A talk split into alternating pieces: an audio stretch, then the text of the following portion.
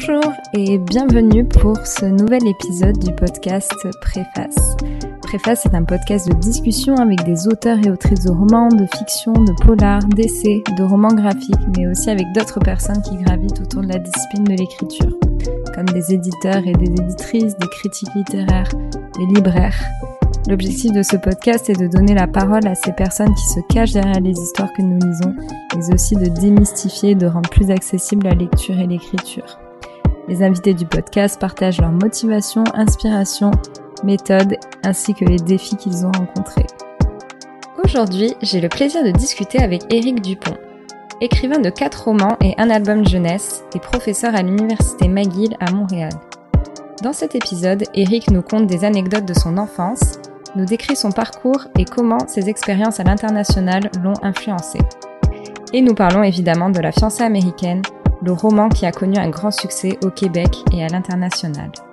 Bonne écoute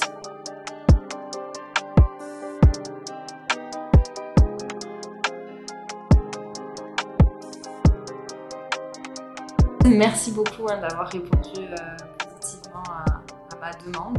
Ça me fait plaisir. Pour commencer, la première question assez basique, c'est est-ce que tu pourrais te présenter pour nos auditeurs et nos auditrices? Je m'appelle euh, Joseph Laurent Éric Dupont. Je suis né le 16 juin 1970 à Amqui, dans la vallée de la Matapédia, qui est une euh, sous-région de la Gaspésie. Euh, c'est dans l'est du Québec. Je vis à Montréal. Je suis écrivain. J'ai publié cinq romans et un album jeunesse sur les oiseaux. Et je suis aussi euh, professeur à l'université McGill. Et euh, si on remonte le temps un petit peu, euh, quel genre d'enfant tu étais? J'étais un enfant extrêmement sensible euh, et euh, curieux aussi. Et euh, ma mère dit que j'ai mis une éternité à me mettre à parler. Que je peux parler avant trois ou quatre ans, mais vraiment pas un mot. Mais qu'à partir du moment où je me suis mis à parler, qu'il y avait plus moyen de m'arrêter. Donc j'étais très bavard, petit. J'aimais raconter des histoires, j'aimais en entendre. J'étais extrêmement gourmand. Euh, et, euh, et comment dire? Très sociable. Je vais dire, je n'étais pas timide. Mais de dire qu'on n'est pas timide, ça dit rien, ça dit ce qu'on n'est pas. Euh, J'ai jamais eu peur de parler aux gens. J'ai pas peur de m'adresser à vous, à quiconque. Et ça, c'est depuis que je suis petit. Et euh, est-ce que tu lisais quand tu, quand tu étais enfant? Oui, je lisais énormément dès que j'ai pu apprendre à lire et j'ai appris super vite. Euh, je me suis mis à lire goulûment. Et euh, c'était quelque chose qui venait, euh, je sais pas, un modèle peut-être familial Est-ce que dans ta famille, ils lisaient beaucoup aussi Ou non, c'est quelque chose qui s'est déclenché juste de toi-même? Ça venait de la famille. L'intérêt pour la lecture, pour euh, l'apprentissage, pour l'école. Euh, J'avais des exemples autour de moi. Mon père lisait, sa deuxième femme aussi, celle qui nous a plus ou moins élevés, moi et ma sœur, elle lisait aussi. Nous étions des enfants privilégiés de ce côté-là. Et je m'en rends compte aujourd'hui seulement que à quel point on a été on a eu la chance d'avoir des gens qui nous ont inscrits à la bibliothèque municipale, qui nous y emmenaient, qui regardaient les livres que l'on empruntait et qui nous demandaient de leur résumer le contenu du livre et de dire si on avait aimé ça. Vu d'ici, vu d'Astor, de, de là où je suis rendu, ça a été une chance inouïe d'avoir ça. D'avoir une grand-mère aussi qui m'écrivait quand on vivait en Gaspésie, on vivait loin d'elle, puis qui voulait qu'on lui réponde parce qu'elle était heureuse de recevoir nos lettres puis de nous en écrire. Et est-ce que tu te souviens du premier livre que tu as lu ou d'un livre qui t'a particulièrement marqué? Oui, il y a Les Contes du chat perché de Marcel Aimé. C'est pas le premier livre que j'ai lu. Je croyais que c'était un livre pour enfants, mais ça n'en était pas un. C'était Marcel Aimé se déguisait en auteur euh, pour enfants pour passer des messages aux adultes.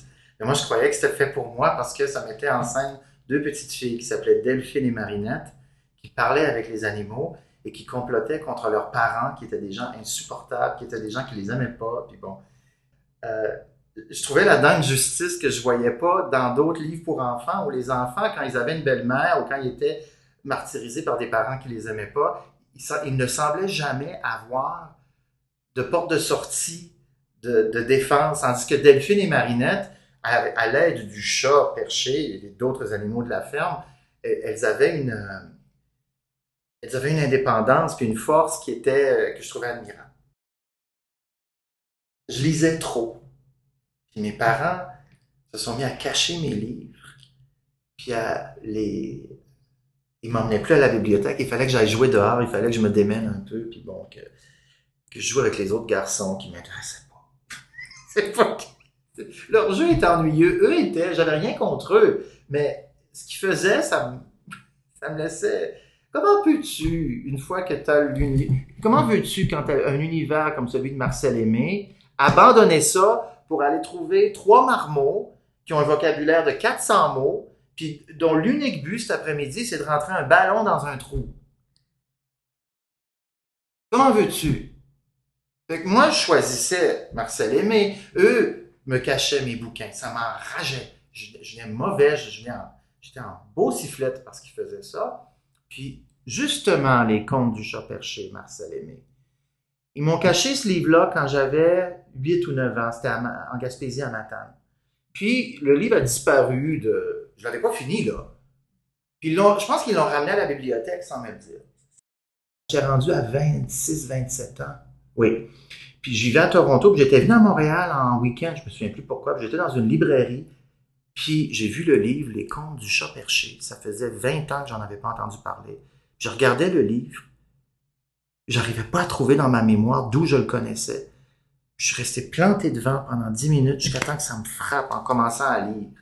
J'avais commencé ce livre-là. C'est le livre que mes parents avaient caché. C'est le livre qui, qui, qui, symbolisait toutes mes frustrations d'enfant lecteur. J'ai acheté le livre. Je l'ai lu jusqu'à la fin, comme ça. Et puis, euh, je l'ai gardé. Pour moi, c'est un livre emblématique. C'est pour ça que quand on me pose des questions sur mes livres d'enfance, j'ai celui-là.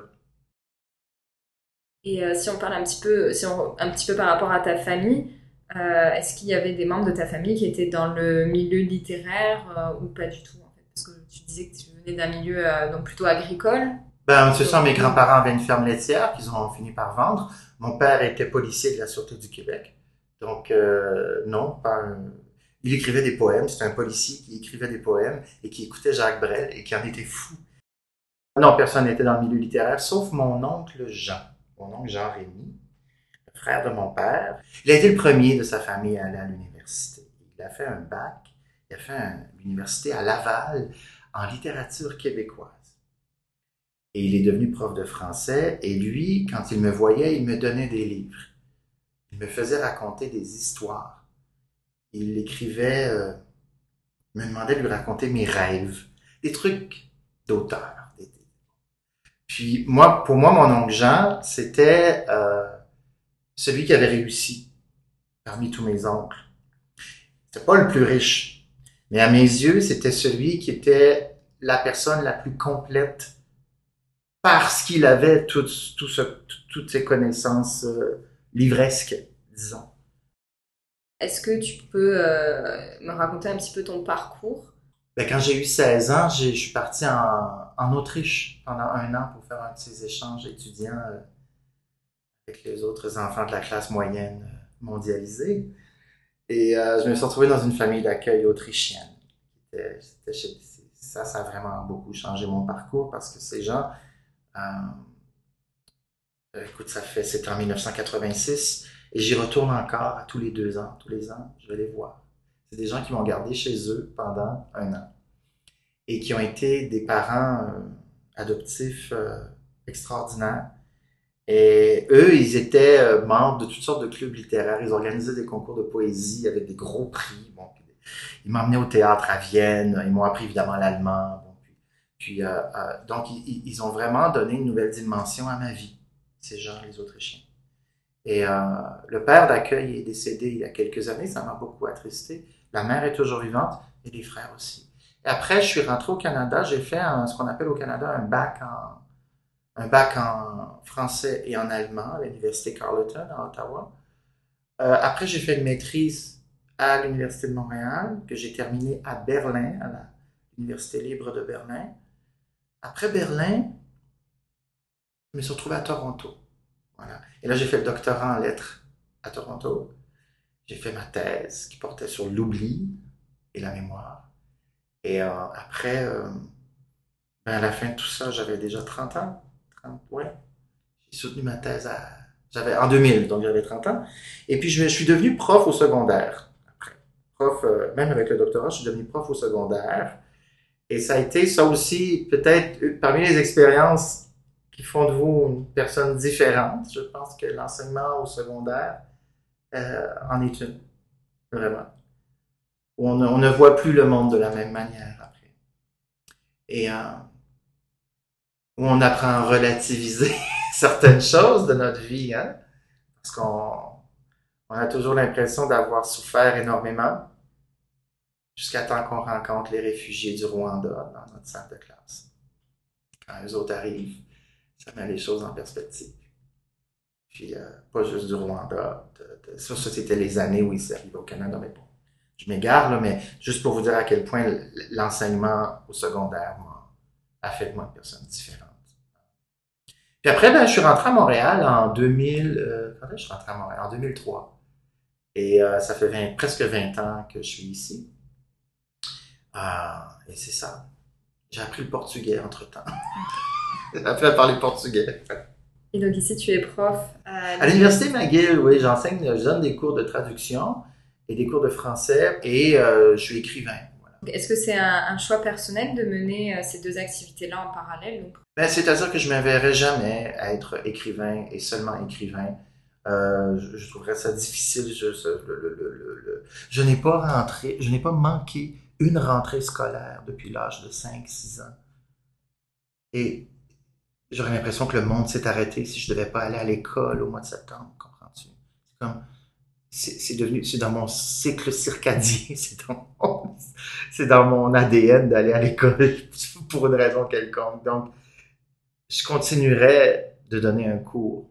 Si je pouvais vendre assez de livres et être riche, j'arrêterais presque toutes mes activités, sauf peut-être un cours d'enseignement, sauf un cours ou deux, juste pour rencontrer des gens, pour pas euh, euh, devenir euh, une sorte d'ermite. Et quel a été ton rapport avec la lecture et la littérature pendant tout ce parcours? Est-ce que ça a toujours été le même? Est-ce que tu as toujours continué à lire? Est-ce que tu avais un style littéraire que tu lisais en particulier? Est-ce que ce style a évolué avec le temps?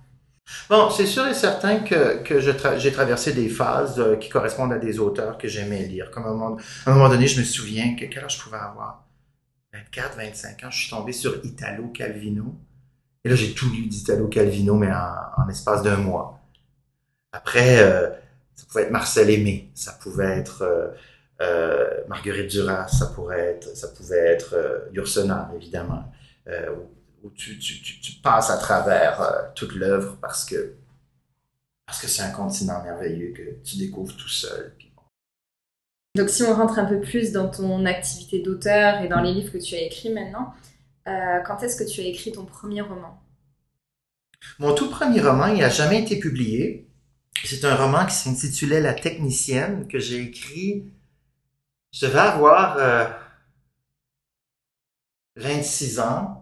Je vivais à Toronto, je travaillais de nuit. Il n'y avait pas grand-chose à faire dans le bureau, donc j'écrivais un roman. Ensuite, j'ai écrit Voleur de sucre. Celui-là a été publié euh, pendant euh, les vacances d'été euh, de 1999 ou 2000, je suis pas sûr. Puis ça, c'était des histoires que je racontais à mon ex, Rod, avec qui j'ai passé dix ans de ma vie et qui adorait mes histoires parce qu'il les trouvait très exotiques. Elle c'était des histoires de Gaspésie. Et comme c'était à Toronto, lui comprenait le français, oui, mais je lui parle en anglais, mais ces histoires-là, racontées en anglais, avec mon accent et avec les stéréotypes positifs que certains anglophones peuvent avoir par rapport aux Québécois, aux francophones, c'est rien de méchant, là. Euh, avec toutes ces images-là, c'était à ses yeux charmant. C'était très drôle. Et il m'a dit, il faut que tu les écrives. Et c'est ce que j'ai fait. Et, le, résultat a été publié après. A été retravaillé. Mais c'était ça, c'était les histoires que je racontais à Rhodes, de cette petite ville de Gaspésie où j'avais grandi. Euh, euh, c'est l'histoire d'un petit garçon qui est dépendant au sucre, qui, avec sa sœur, fait les 400 coups pour euh, se procurer du sucre, pour détruire les légumes de la voisine parce qu'on peut, on pourrait être forcé à en manger.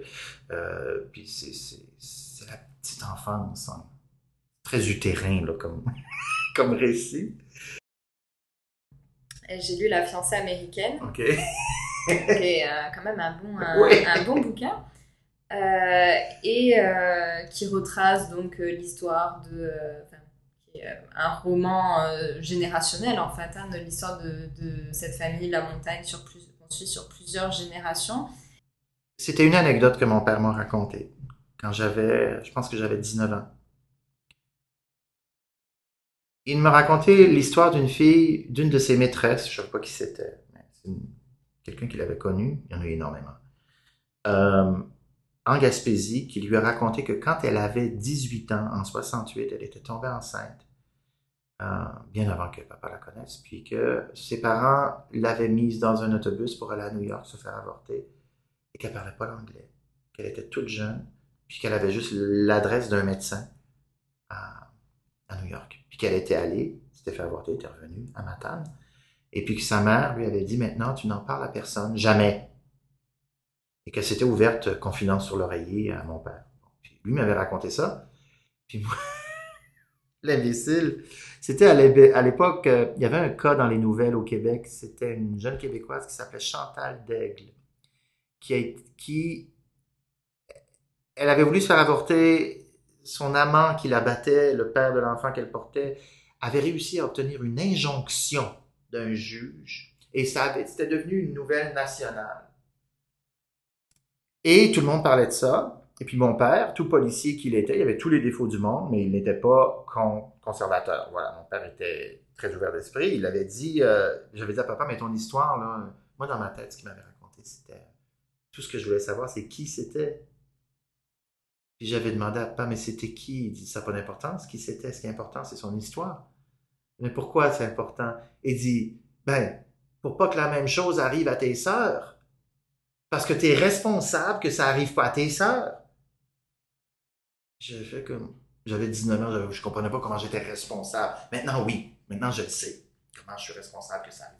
Qu'une telle aventure, une telle mésaventure n'arrive pas à, mes sœurs.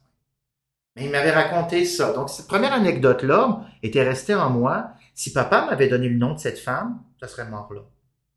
Mais comme il me l'avait pas donné, j'ai continué à me demander, mais qui c'était? Comment est-ce qu'elle était? De quelle famille elle venait? Qu'est-ce qui est arrivé après, avant? Est-ce qu'elle était une victime des circonstances ou, ou elle contrôlait plus qu'on pense la chose? Et là, ça c'est en boule de neige, cette obsession-là qui me suit pendant des années. Cette image de cette femme de 19 ans, nauséeuse, qui est dans l'autobus en route vers New York en plein hiver, seule, est-ce qu'elle est complètement perdue ou est-ce qu'elle tripe comme une folle parce qu'elle s'en va à New York? tu comprends-tu? Là, quand tu y penses pendant des années, tu as le temps de te poser ces questions-là. Et puis là, elle revient au Québec. Après, elle est devenue quoi? Est-ce qu'elle est devenue une, je sais pas moi, une, personne neurasthénique, une vache finie, je sais pas trop. Est-ce qu'elle est, ou, ou est-ce que ça n'a pas paru du tout dans sa vie? Comment est-ce qu'elle a digérer ça après. À partir de là, s'ajoute, c'est là que Madeleine Lamontagne, de la fiancée américaine, vient au monde. Puis c'est là que je lui donne une famille. Et c'est là que je lui donne des habits. Puis qu'avec les histoires que ma mère me racontait sur les années 60 à Rivière-du-Loup, que je lui donne une école. Puis que je... tu vois que, voilà. Et, et tout autour d'elle, de cette histoire-là que papa m'a racontée, tout ça croît comme le grain de sable dans l'huître, tu vois, tranquillement. Ce livre-là a été écrit quasiment en transe. Donc, c'est le genre de livre qui donne mal aux doigts à force de l'écrire, dont les personnages vivent dans une société, dans un monde qui est décrit. Quand je parle de mes personnages, je les place dans un contexte socio-historique. Euh, donc c'est tiré de faits, euh, de faits réels. Mhm. Euh, à quel point, à quel point c'est proche de, de la réalité Parce que pour un livre comme ça, est-ce que ça a demandé beaucoup de recherches? Énormément de recherches dans plusieurs endroits, des recherches dans les livres, des recherches sur le terrain, mais surtout des recherches, euh, des, des, entretiens avec des gens qui avaient vécu certains moments de l'histoire euh, récente ou plus ancienne, mais bon, de mémoire d'homme toujours. En fait, surtout de mémoire de femme, que de mémoire d'homme. Euh, parce que euh, j'ai rencontré beaucoup de gens qui m'ont parlé de certaines périodes et qui, qui bon parce que j'ai vécu en Autriche puis en Allemagne et que j'ai des liens comme je parle la langue euh, et je me suis toujours bien entendu avec les personnes âgées elles m'ont sur beaucoup parlé beaucoup raconté des choses qui sont allées directement dans la fiance américaine mes voisines à Berlin Est euh, il y a un personnage qui s'appelle Magda dans le roman c'était ma voisine à Berlin-Est. C'était sa vie. Et, c'était, quand elle m'a rencontré, c'était comme dans le livre. Et elle buvait beaucoup, elle était plutôt emmerdante quand elle devenait ivre. Mais elle avait des histoires à raconter. C'était bon. Les voyages à Kaliningrad que j'ai fait pour ce livre, les leçons de chant que j'ai pris pendant quatre ans pour comprendre la mécanique du chant classique puis connaître le répertoire. Euh, j'ai vraiment tout donné pour la fiancée. hein. Beaucoup de recherches. Donc, euh, Mais de la recherche euh, à, à- à- à apprendre à chanter Papageno dans la, la, la flûte enchantée. À apprendre. euh, Quand le personnage de, de, de comment il s'appelle, Ludwig Bleibtreu dans la fiancée américaine, quand il chante la sérénade de Schubert, quand il chante Ständchen et que le narrateur dit qu'il s'était ménagé un, vibrato sur telle mesure, c'est parce que je sais que sur cette mesure-là, on peut se ménager un vibrato. tu vois, parce que je l'ai chanté, puis que la prof dit ici, tu pourrais laisser aller là, laisser, laisser partir ça sur un vibrato. Moi, je ça en note, ça allait directement dans le livre, tu vois. C'était. Puis aussi, ce chant-là, la, sérénade de, Schubert, c'est typiquement un des premiers, euh, une des premières pièces qu'un jeune baryton va apprendre. Donc, euh, c'était toujours... Bon, puis, puis pour les, les personnages québécois, c'était des gens qui sortaient directement de mon arbre généalogique. C'était- mes grands-parents. Mon grand-père, euh, mon grand-père Raymond, à Rivière-du-Loup, on l'appelait le cheval Raymond. Puis, il, est décédé depuis longtemps, mais on, on l'a appelé le cheval Raymond. Il était homme fort et croque-mort. Il avait son salon funéraire à la maison. Puis maman, quand elle se levait le matin, il y avait des, il y avait un mort dans un cercueil exposé, puis elle s'en allait à l'école. Elle sentait le formol. Puis on l'appelait la fille du croque-mort, elle faisait peur à tout le monde. Et puis ça c'est maman qui m'a raconté ça, tu vois. Et, et c'était, euh, donc oui, tout ça est basé sur des faits réels. Les Québécoises qui allaient se faire avorter à New York aussi, c'était basé malheureusement sur des faits à qui on donnait 300 dollars, puis un billet d'autobus, puis tu vas te faire avorter, tu reviens toute seule. Et euh, puis qui partait pour des trajets d'autobus de, de quart de 30 heures. Non, c'était ça. Donc oui, tout est vrai dans la fiance américaine. Les gens oublient mon nom. Les gens ne savent pas c'est qui Éric Dupont. Ils n'ont aucune idée. Mais quand je suis devant eux, puis je leur je peux avoir des étudiants dans mes groupes, des francophones. Là. Je leur donne un cours pendant 13 semaines. À la fin du cours, parfois, il y a quelqu'un qui arrive avec un bouquin, un livre qui un autographe. Là, quelqu'un regarde, puis dit, la fiancée américaine, c'est vous, ça? Oui. Pourtant, ça fait 13 semaines qu'ils savent que mon nom, c'est Éric Dupont, mais ils n'ont pas fait le lien. Parce qu'Éric Dupont, ça veut rien dire. Si c'était à refaire, je choisirais un pseudonyme, un nom de plume, quelque chose. Mais mais quand ils entendent la fiancée américaine, ils font Ah, c'est vous ça? Oui, c'est moi. Et, le titre de mon livre est plus connu que mon nom. de manière générale, comment est-ce que tu trouves euh, l'inspiration? Plus difficile de pas la trouver que de la trouver. C'est la canaliser qui est dur. La canaliser, c'est difficile. De décider de ce que je garde, de ce que j'enlève. il faut que ça passe par les personnages. Donc, il faut que toute l'inspiration soit incarnée dans des personnages, dans des gens. Et c'est pour ça que je parle tellement aux gens, parce qu'à un moment donné, pendant mes recherches, les gens ne le savent pas. Mais je suis en train de parler avec quelqu'un, puis je me dis, OK, oui, c'est elle.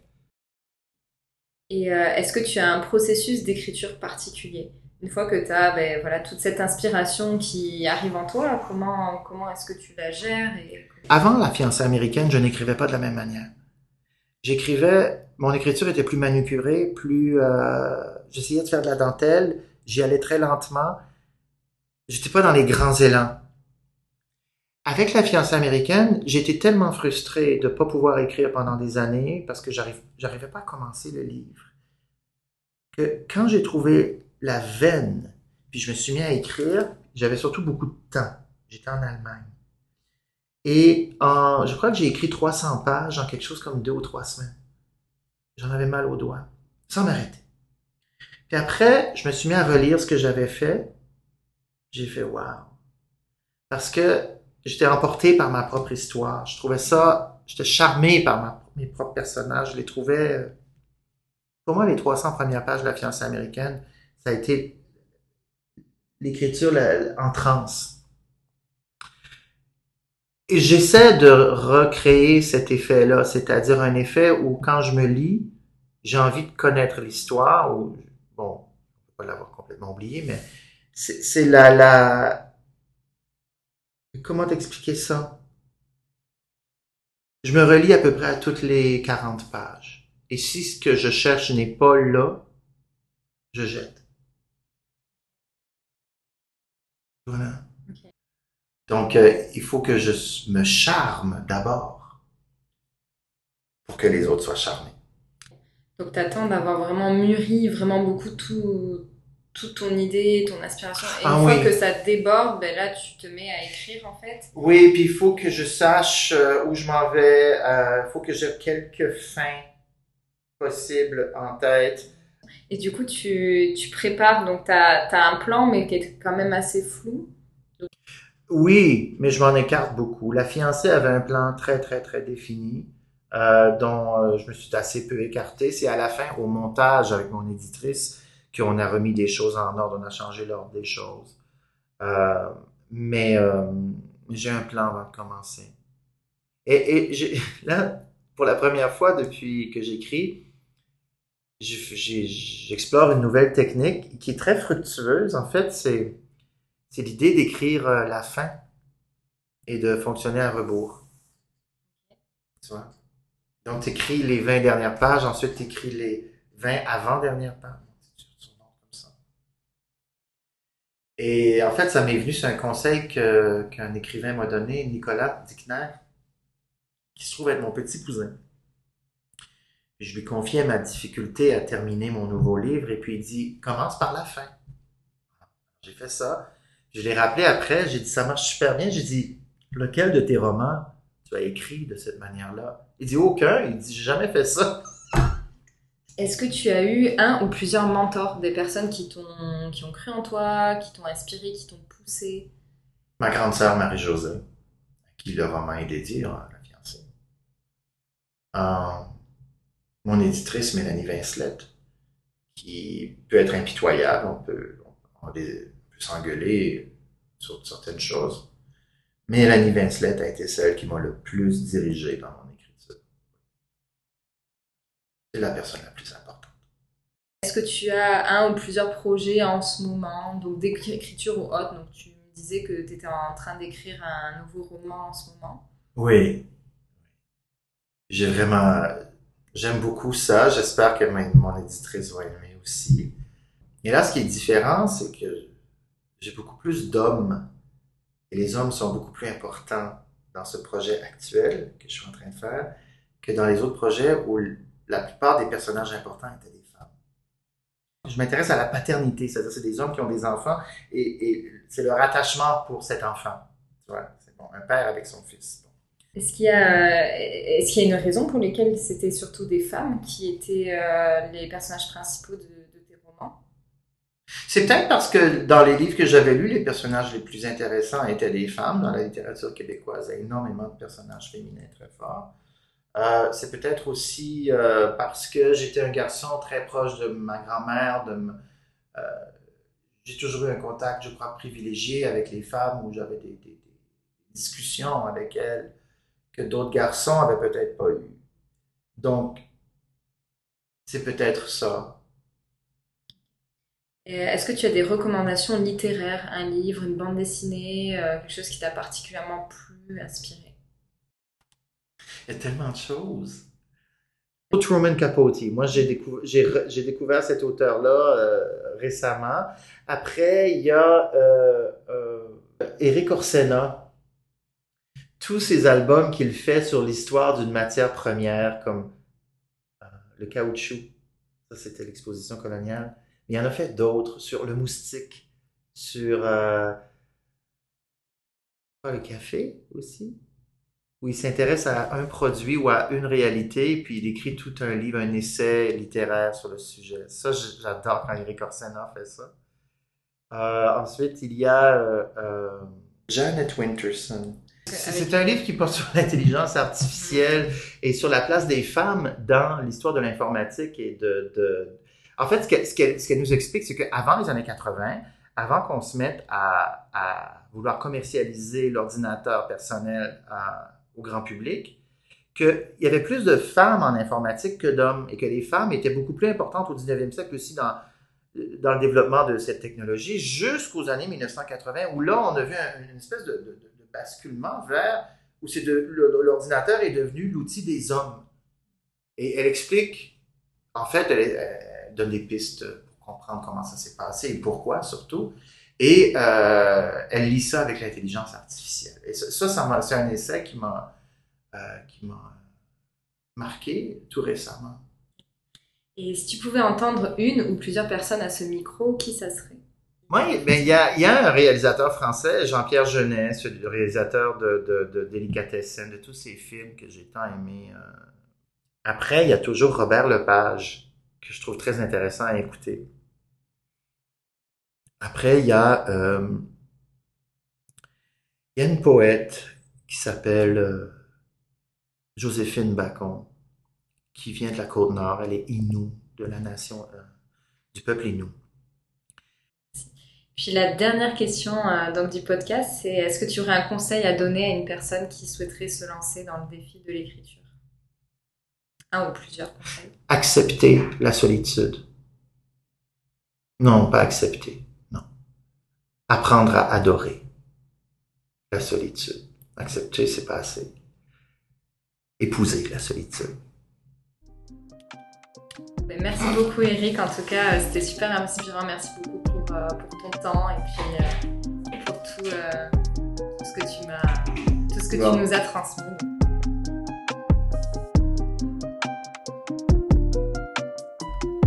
Si tu entends ce message, c'est que tu as écouté l'épisode jusqu'au bout et je t'en remercie. J'espère que celui-ci t'a plu et inspiré. N'hésite pas à partager, commenter, noter ou même à me contacter sur Facebook, Instagram ou par email.